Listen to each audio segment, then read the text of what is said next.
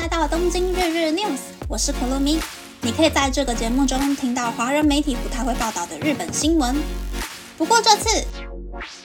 是二零二三年黄金周特辑。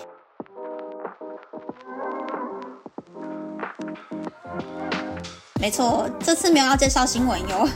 因为在大家听到这个节目的时候，我已经回违四年踏上台湾的土地啦。我上次回台湾的时候是二零一九年的夏天，但中间夹着很多因素，像是疫情啊，或是我在东京搬了一次家，还换了两次工作之类的啊，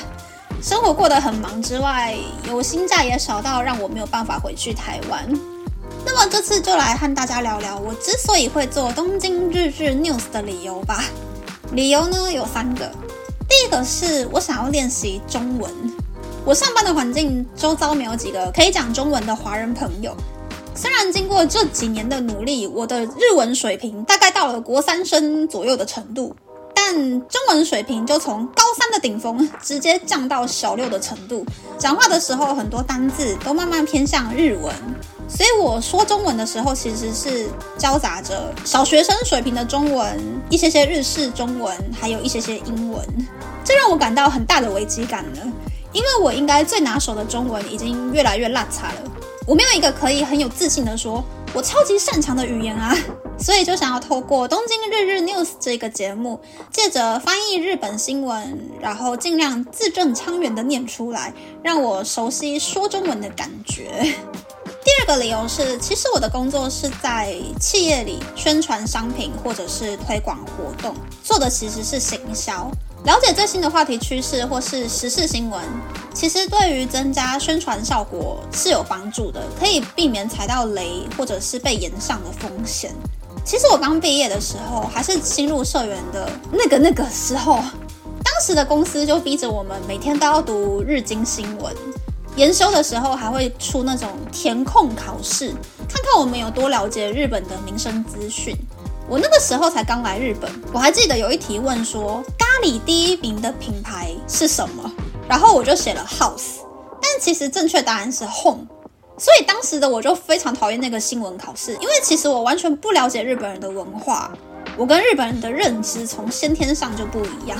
但是工作了几年之后，开始用看八卦的心态去读日本新闻，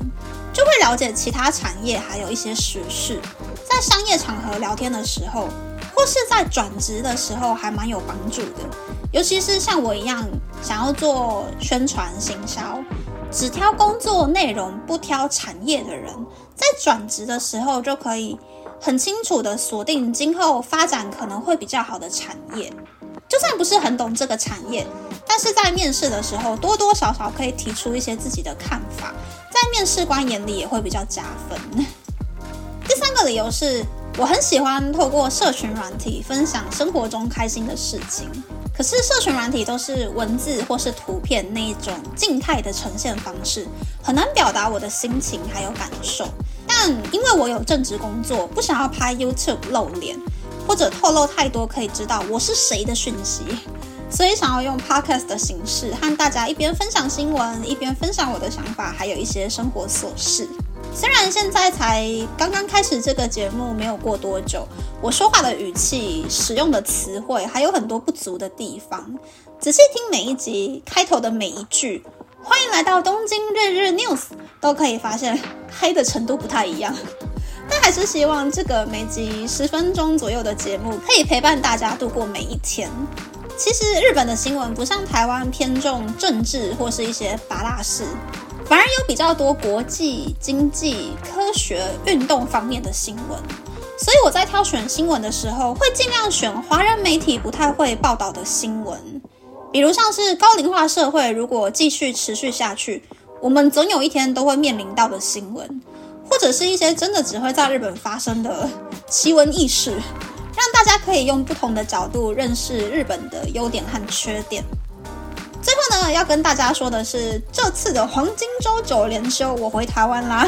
没办法持续日更了。但是五月三日星期三和五月六日星期六也会上架黄金周特辑哟。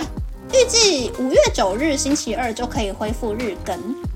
星期三的黄金周特辑会和大家分享没回台湾的这四年，我搬家还有换了两次工作的小故事。